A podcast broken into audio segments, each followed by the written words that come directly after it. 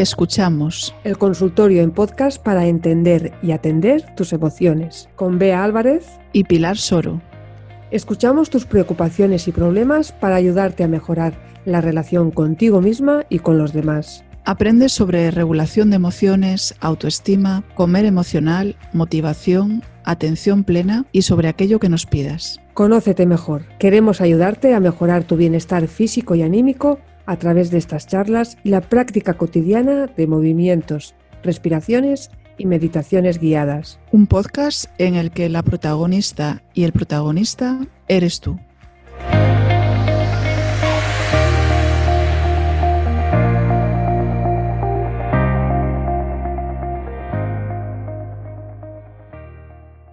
Hola, buenos días, Bea. Hola, Pilar, ¿cómo estás?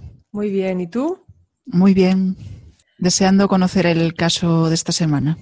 Pues mira, esta semana tenemos a Adriana. Empieza diciendo que le cuesta ser asertiva. Dice, hola, ¿qué tal? Mi nombre es Adriana. Me gustaría contaros mi dificultad. No es algo tan importante como otros casos que he oído en vuestro podcast, pero a mí me hace sentir bastante mal. Así que os cuento. Voy a intentar resumir, aunque no me resulta sencillo porque son una multitud de situaciones que se van dando un día tras otro. Pero podría decir que tengo muchas dificultades para poner límites a los demás, para decirles que no y para expresar lo que yo quiero. Esto se da tanto en las situaciones menos importantes del día a día como en otras más trascendentes. Bueno, fíjate que quizá en las más importantes me defiendo más, pero en las que son más cotidianas siempre acabo callándome y cediendo.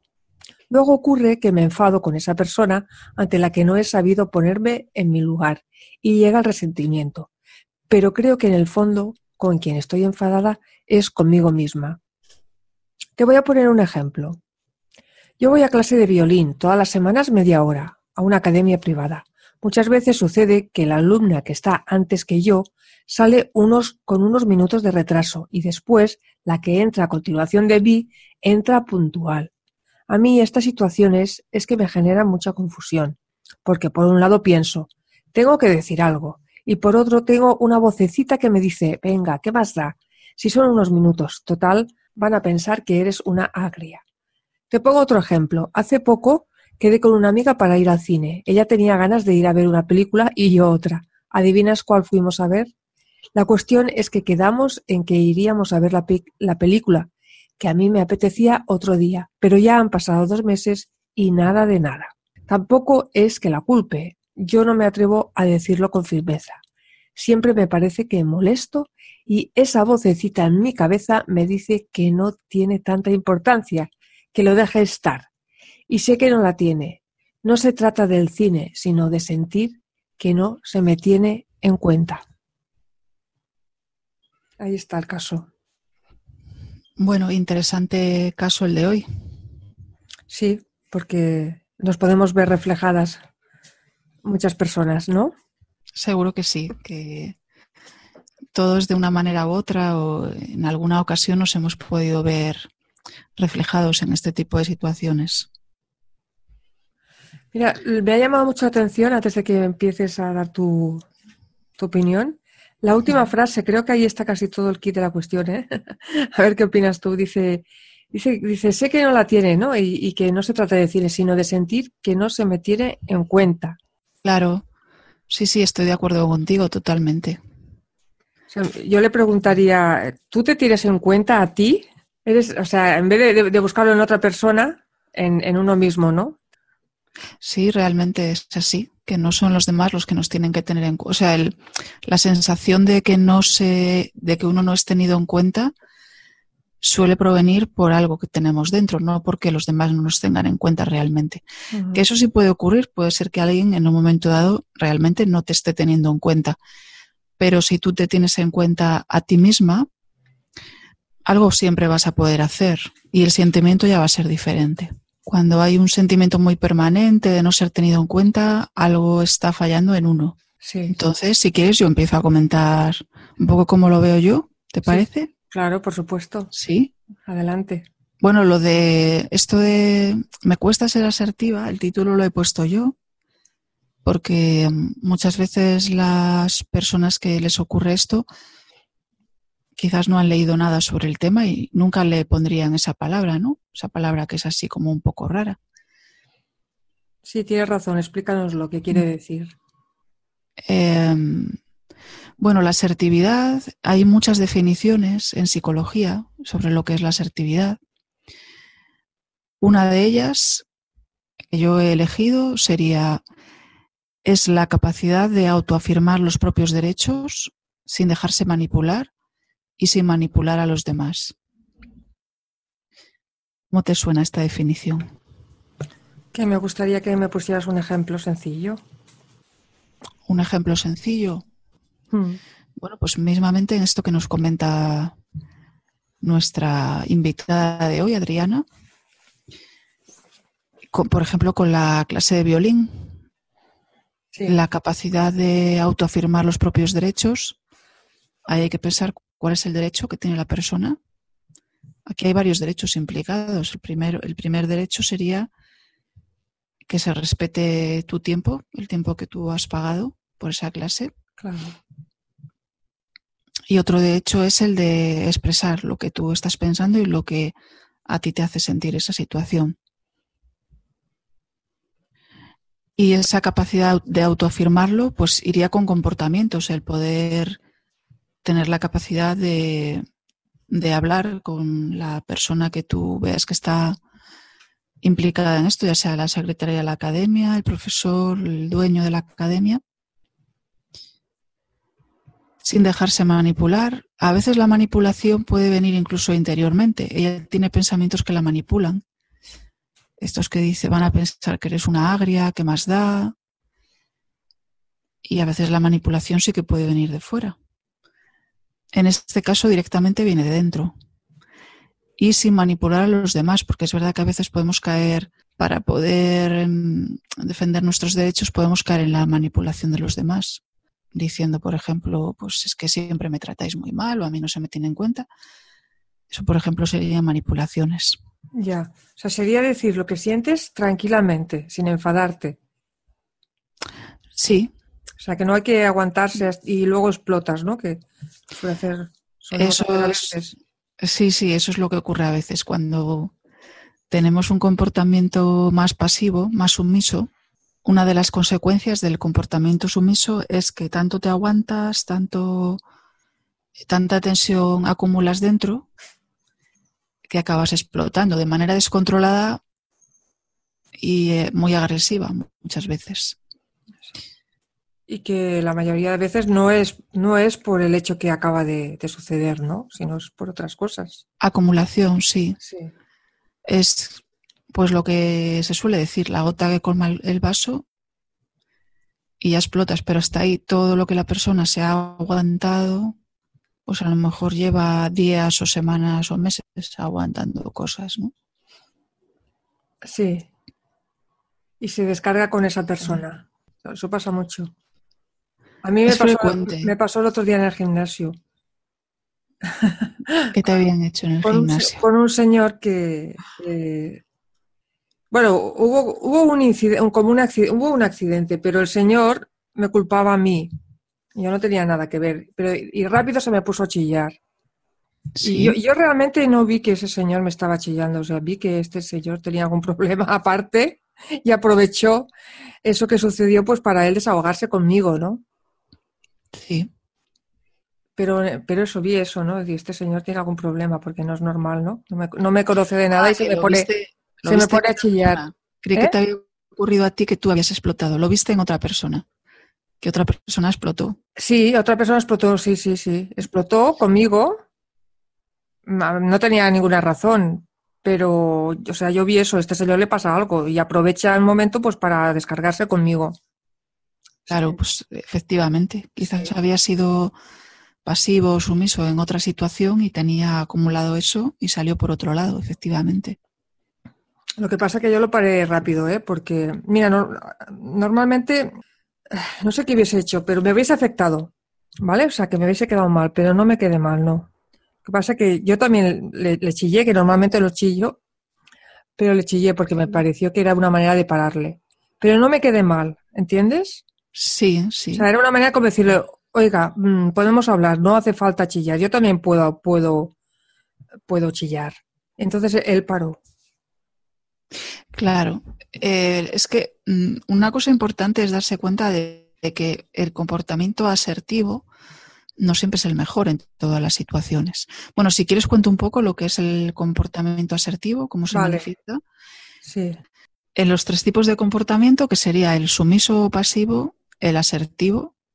En un continuo, te imaginas una línea, pues a la izquierda pondríamos el sumiso, en el centro el asertivo y a la derecha el agresivo. vale. Y cada uno de estos tres tipos de respuesta eh, tiene comportamientos que se ven, eh, tipos de pensamientos y emociones característicos. Y en esto que tú me estás comentando, el comportamiento asertivo, eh, la persona que se comporta de modo asertivo conoce sus derechos y los defiende. Sí. Seguro que tú ahí con asertividad conoces tu derecho a que nadie te grite Mm, y a manifestar tu postura y seguro que la manifestaste respetando a los demás. No se busca ganar, se busca llegar a un acuerdo. Y esto se manifiesta pues con el contacto ocular, con una habla fluida, con una relajación postural, Sí. expresando los sentimientos, discrepando, pidiendo aclaraciones, etcétera. Y después esto produce unos sentimientos de buena autoestima, de no creerte ni superior ni inferior a los demás, de satisfacción con las relaciones y con las interacciones, de respeto por uno mismo y de control emocional. Y después el comportamiento agresivo es una defensa excesiva de los derechos y de los intereses propios sin tener en cuenta a los demás, que por lo que estás contando fue la postura que tuvo esta persona, ya no estaba teniéndote en cuenta a ti, en eso fuera lo que fuera lo que ocurrió. Y se suele hablar con volumen elevado, habla tajante, invadiendo el espacio del otro, ironías, desprecios. Pensar que ahora solo importa lo, lo propio, mm, sin que lo que el otro piensa o siente le importe. Y fíjate que esto suele dar lugar a sentimientos de ansiedad, de soledad, de culpa, de frustración, falta de control, enfado constante.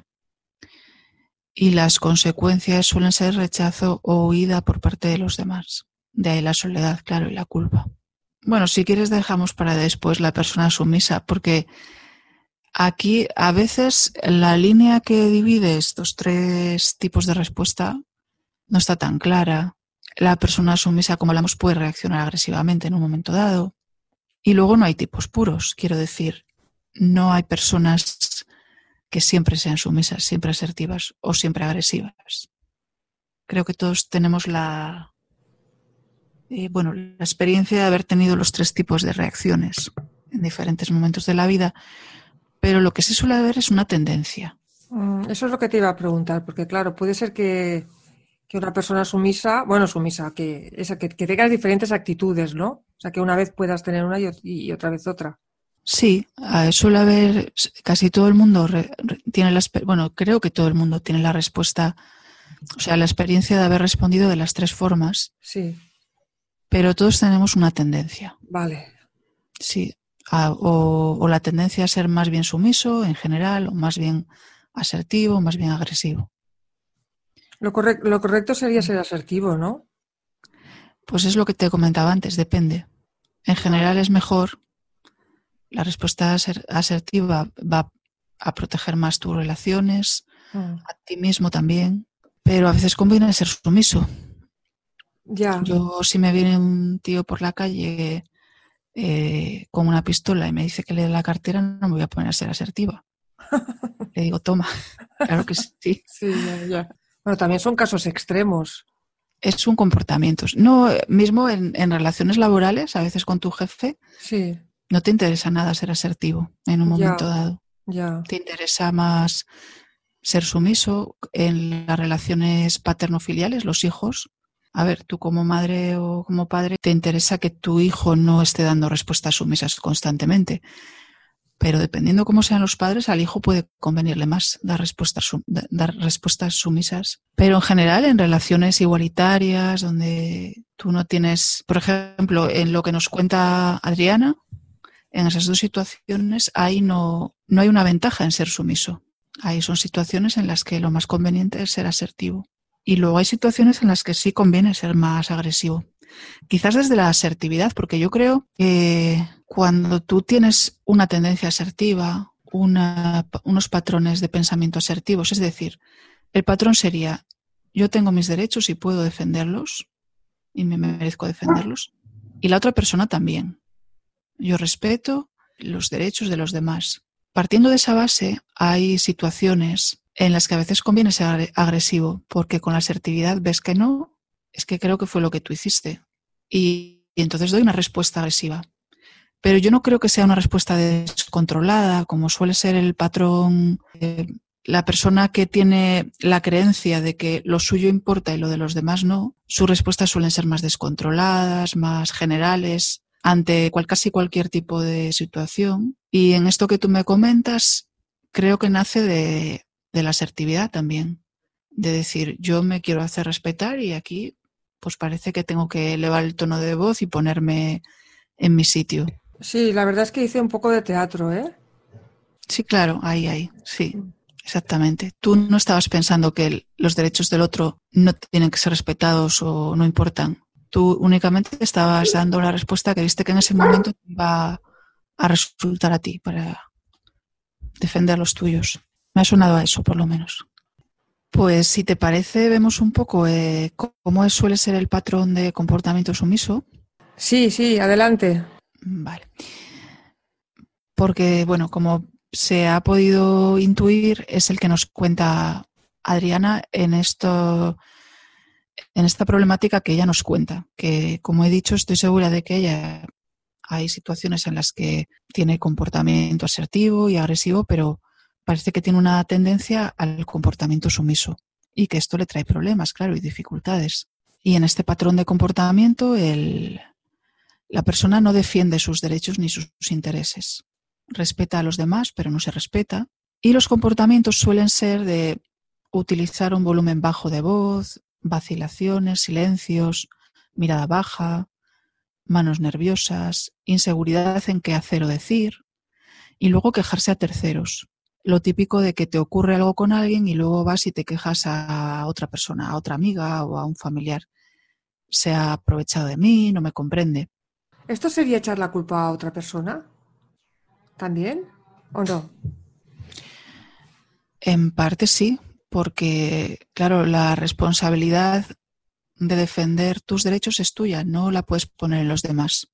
No puedes echar la culpa de que el otro eh, no te ha respetado si tú no has, eh, bueno, no has hecho lo necesario para que se te respete. En el ejemplo de la clase de violín, si tú lo vas y dices, claro, porque allí en la academia no, fíjate, no respetan la media hora de clase. Si tú has hecho algo y además después de eso no se te ha respetado, bueno, pues ya ahí ya podrías quejarte o decir no se me ha respetado. Pero si ni siquiera lo has dicho, no has ido a decir yo quiero que tener mi media hora de clase o está ocurriendo esto, pues claro, estás poniendo la responsabilidad al 100% de que se respeten tus derechos en la otra parte. Sí, sí, o sea, siempre tenemos una parte de responsabilidad. Claro, tampoco al 100%. No, pero hay que ver qué parte de, responsabilidad tenemos. ¿Sabes por qué te lo digo? Porque como maestra de escuela me pasa muchas veces que siempre nos echan la culpa a los maestros, algunas familias, no todas, ¿no? Sí. Y a veces... De las cosas que ocurren, ¿no? Sí, de las cosas que ocurren, ¿no? O sea, ya de seguida te echan la culpa al maestro o a la maestra y a veces ni siquiera quieren hablarlo. Bueno, son casos extremos, pero suceden. suceden. Sí, sí, sí, claro. Pues siempre que hay una interacción, siempre hay una responsabilidad por ambas partes. Que luego la responsabilidad puede no tiene por qué ser al 50-50. En este caso de las clases de violín, la responsabilidad es más compartida, es, realmente es compartida porque en la academia pues tienen que preocuparse de que la persona eh, se cumplan sus horarios. Como esto son cosas que pasan porque, bueno, pues el mundo funciona así. Es verdad que pues idóneamente debería de cumplirse, pero luego sabemos que todos somos seres humanos y que no somos perfectos, entonces puede ser que estas cosas te ocurran y tienes tu parte de responsabilidad en hacer lo necesario para que se te respete. ¿Y cuáles son los pensamientos típicos de la persona sumisa? Pues los pensamientos típicos serían no tengo que molestar. Son personas sacrificadas, que sienten que se sacrifican por los demás. Piensan lo que yo sienta, piense o desee no importa, importa lo que tú sientas, pienses o desees. La creencia principal es necesito ser querido y apreciado por todo el mundo. Claro, esta creencia te lleva a callarte, a sobreadaptarte a los demás. Y hay una constante sensación de ser incomprendido, de ser manipulado, de no ser tenido en cuenta. Y esto lleva a sentimientos de impotencia, de mucha energía mental, pero poca energía externa. Son personas que están muy en su mente, eh, pensando mucho, haciendo muchos planes. A la hora de actuar, pues como que están inhibidos. Hay mucha culpa, se sienten culpables de cosas que no son para nada culpa suya hay baja autoestima, hay deshonestidad emocional en el sentido de que no suelen reconocer que se sienten enfadados o hostiles. Muchas veces ni siquiera se lo reconocen a sí mismos. Porque claro, el enfado es una emoción, es un sentimiento, una emoción que cuando se expresa, pues a los demás no les gusta demasiado. El objetivo principal de esta persona es gustar y agradar y ser aceptado y ser querido. Con lo cual tienden a expresar siempre emociones agradables Estoy contento, estoy bien, estoy tranquilo, para no molestar. Y suelen sentir mucha ansiedad y frustración. Y esto pues eh, tiene como consecuencias pues una pérdida de autoestima, porque claro, si estás constantemente respetando a los demás, pero tú no te tienes en cuenta, no tienes en cuenta tus necesidades, tus deseos, etcétera, al final pierdes autoestima. Una pérdida de precio por parte de los demás,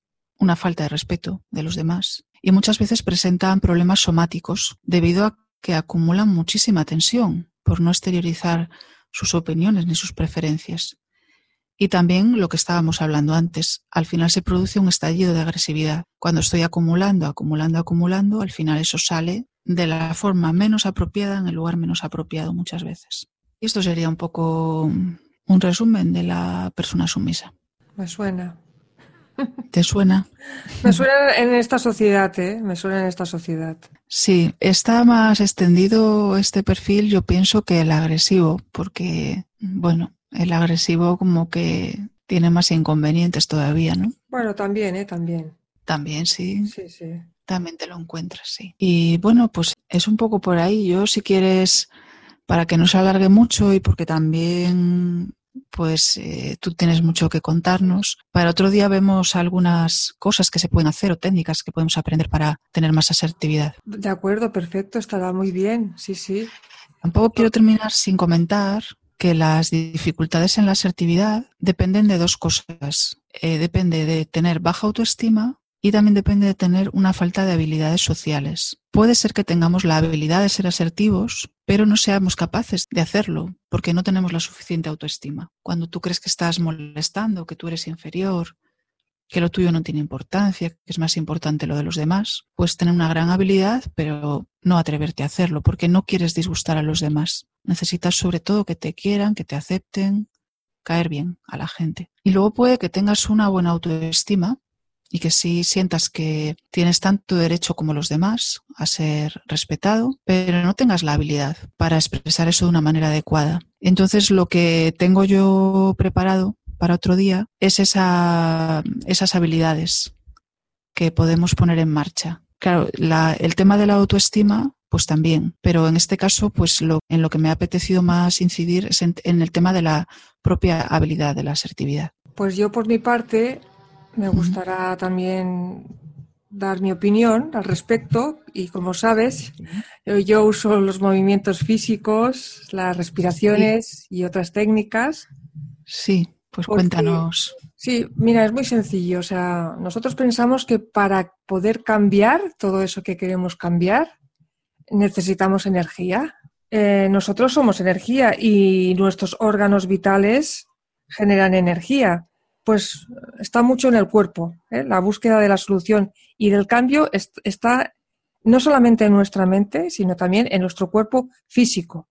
Y a través de estos movimientos lo que hacemos es redistribuir esta energía, ponerla en su sitio para tener las cosas más claras y para ser más nosotros mismos. Y hay un cambio, ¿eh? Si practicas, si, si usas esta herramienta que es tu propio cuerpo, si haces también meditaciones, haces la técnica de la recapitulación y, los pases energéticos, hay un cambio. Ahora eso sí, hay que trabajar. Quiero decir que es un entrenamiento, como un atleta que quiere tener músculos, esto es un entrenamiento también. Hay que tomar acción y practicar un poquito. No hace falta que estés dos o tres horas, sino unos minutos al día y vas a, va a notar un cambio en el, en el ánimo y en la actitud. Esa es mi propuesta. Pues me parece súper interesante. ¿Te puedo preguntar algunas cosas que se me han venido a la cabeza? Claro. Bueno, una de las cosas que he pensado es, nos dices que hay que trabajar. Eh, yo estoy totalmente de acuerdo. Yo en mi, en mi forma de, de abordar eh, estos temas también lo afirmo así. Hay que trabajar. Esto no se soluciona en cuatro días. A ver, esto no se soluciona pensando mentalmente mm, o Sí. preocupándote. Claro que no, hay que tomar acción. Tomar acción y además dedicarle un tiempo. Eh, tomar acción no vale tomar acción tres días y luego creer que ya con eso se va a solucionar. Sí. ¿Tú cuánto tiempo crees que puede necesitar una persona de estar haciendo los pases a diario para empezar a notar algo? A ver, para empezar a notar algo lo va a notar de seguida, enseguida. Sí, Sí, lo va a notar enseguida el cambio. Porque es, es que, mira, hay personas que con solo una clase de una hora, a mí me han dicho, ostras, es que me siento súper bien. Hacía tiempo que no sentía esta sensación de bienestar y de felicidad. De verdad, ¿eh? Y me han abrazado. qué bien. Qué O sea, se nota, se nota muy rápido. A ver, cambiar es difícil y para eso necesitamos energía. Y es un trabajo de todos los días. Y cuando no sea una cosa, será otra. Pero la actitud también es diferente porque todo es un reto y todo es un aprendizaje. Ya te digo, pero para notar unos cambios, mira, en una semana ya va a notar cambios. También en una sesión se puede notar el cambio. Incluso con cinco minutos, por ejemplo, en mi caso, yo los incorporo en mi vida cotidiana en tiempos de, de- desde cinco minutos hasta una hora, ¿no? Pero es que en cinco minutos puedo notar un cambio por hacer los movimientos, unos movimientos específicos. Y a veces sorpre- muy sorprendentes. Claro, y para este tema concreto de una tendencia a la sumisión en las relaciones, ¿qué ejercicios concretos o qué movimientos recomiendas? Sí, mira, tenemos unos movimientos específicos que se llaman las llaves. Eh, me ha hecho pensar cuando, cuando leía el caso en las llaves. Tenemos muchísimos, ¿no? Hay, hay cientos de pases. Primero estarían los pases energéticos para redistribuir la energía. lo que pasa es que la energía se nos estanca y lo que hay que hacer es moverla para que entre de nuevo a nuestros centros de vitalidad, que son el hígado, el páncreas, el bazo, la vesícula biliar. Bueno, hay más centros, el corazón, etcétera. Pero hay que moverse para que esta energía se mueva y, entre a estos órganos y funcionen bien. Entonces, como movimientos específicos tenemos las llaves, que las llaves son como unas puertas para aden- adentrarnos más en nosotros mismos y darnos como un marco para abrir nuestra percepción. Esto quiere decir para, para interpretar de otra manera lo que nos pasa, ¿no? O sea, para ver más cosas de, para entendernos mejor y entender más a los demás o, a lo que pasa. Entonces tenemos las llaves del propósito, tenemos la llave de la humildad o reciprocidad se llama, que esta, la llave de la humildad es para que haya un equilibrio entre el dar y el recibir. ¿eh? Normalmente, sobre todo las mujeres, damos, damos, damos, damos y la, y la balanza se va desequilibrando. Entonces, eh, lo que pretende esta- estos movimientos es que haya un equilibrio.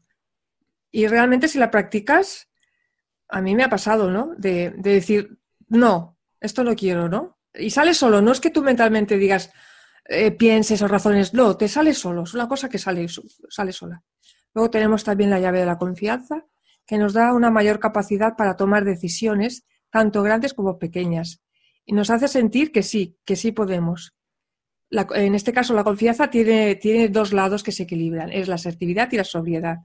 La asertividad proviene de un hígado sano y la sobriedad es la voz interior que atenúa el impulso de avanzar y da confianza a un fuerte sentimiento interno en medio del cuerpo, en el tronco, a la altura del, plexo solar. O sea, la confianza sale del tronco, de del plexo solar. Y con est- estos movimientos trabajas toda esta parte y la parte interna del hígado, del bazo, páncreas, toda esta parte. Bueno, y luego ya tenemos la recapitulación, también que es una técnica, es, un proceso de, autodescubrimiento, que el próximo día te explico cómo podíamos hacerla en este caso. Y lo que hacemos ah, es, es, recuperar energía. Bueno, es, la técnica en sí es muy sencilla, pero hay que hacerla. Sentarse relajadamente, relajar el cuerpo y volver a visualizar la escena que ha vivido. Esa que, que tanto te molesta, si te pasa eso, pues por la noche recapitulas esa escena. En todo caso, ya explico los detalles en el próximo podcast. Pues yo de todo lo que has dicho me he quedado con dos cosas. La primera, esto que dices de la llave de la humildad, que es un equilibrio entre el dar y el recibir, que justamente eso es la esencia de ser asertivo, que haya un equilibrio entre tú y la otra persona. Que ni sea más importante lo tuyo, ni sea más importante lo de la otra persona. Y por otro lado, lo que has dicho de con la llave de la confianza, creo que ha sido, ¿con esta o con la de la humildad? No lo sé. Con la confianza, sí. Te sale solo el decir que no. Te sale solo, como una reacción, decir, no, esto no lo quiero, ¿no? Claro, y esto me ha llamado la atención porque en las personas con un comportamiento sumiso, cuando yo hago terapia con ellas y se, bueno, pues se equilibran esas dos partes que te he comentado, cuando la autoestima va a su sitio y adquieren la habilidad, eso ocurre también así. Que la persona ante una situación determinada, a ver, a lo mejor si es una situación novedosa o que te pilla desprevenido, bueno, pues a lo mejor no te sale tan automático, ¿no? Pero ante las situaciones que a lo mejor antes no era capaz, bueno, a lo mejor no, ante situaciones que anteriormente no era capaz de decir no, o esto no lo quiero, o esto lo quiero, o lo que sea, automáticamente la persona dice, pues no, yo por aquí no, o esto no. Ese es el punto al que, de por una vía o por otra, o de un modo u otro, pienso que conviene llegar a él, ¿no? Eso en este caso define un poco mejor cómo lo trabajo yo. Y todo eso hace que formas de reacción que tú estabas teniendo que estaban siendo muy perjudiciales. Vuelvo a remitirme al tema del cine o al del violín, que son cosas cotidianas, pero que al final te acaban doliendo, porque como se repiten y se repiten, acabas sintiendo que lo tuyo no importa, ¿no? Pues al final lo que se genera es, pues en este caso concreto, que tú empiezas a pensar y a sentir que lo tuyo es tan importante o más que lo de los demás, porque para siempre con uno mismo conviene ponerse un poco egoísta para bien y que lo tuyo, pues para ti sea lo más importante, claro que sí. Siempre respetando a los demás eso lo empiezas a sentir así y a pensar así. Y esto hace que ya de forma automática tú te comportes de otra forma en las situaciones. Que sido, me ha recordado lo que tú has dicho, esa sensación de yo reacciono así de una forma inmediata a lo que yo veo también cuando yo trabajo con las personas más que tienen este tipo de dificultades. Mm, pues vea, muchas gracias por todo lo que nos has contado, muy interesante como siempre. Y vamos a continuar con el Me cuesta ser asertiva 2, segundo podcast, para, para que nos aportes más soluciones o más puntos de vista a este caso, que es un caso pues bastante común en todas las personas, ¿no? Yo también me siento identificada. Pues muchas gracias también a ti. Me ha parecido muy interesante lo que nos has contado de cómo a través de la energía del cuerpo podemos movilizar y cambiar creo que todos nos podemos sentir, aunque sea un poco identificados con este caso y podemos aprender mucho acerca de cómo reaccionar a nuestro favor en las situaciones. Sí, y confiar que podemos cambiar. ¿eh? Podemos cambiar. Muy bien. Pues hasta pronto, Bea. Hasta el próximo. Adiós.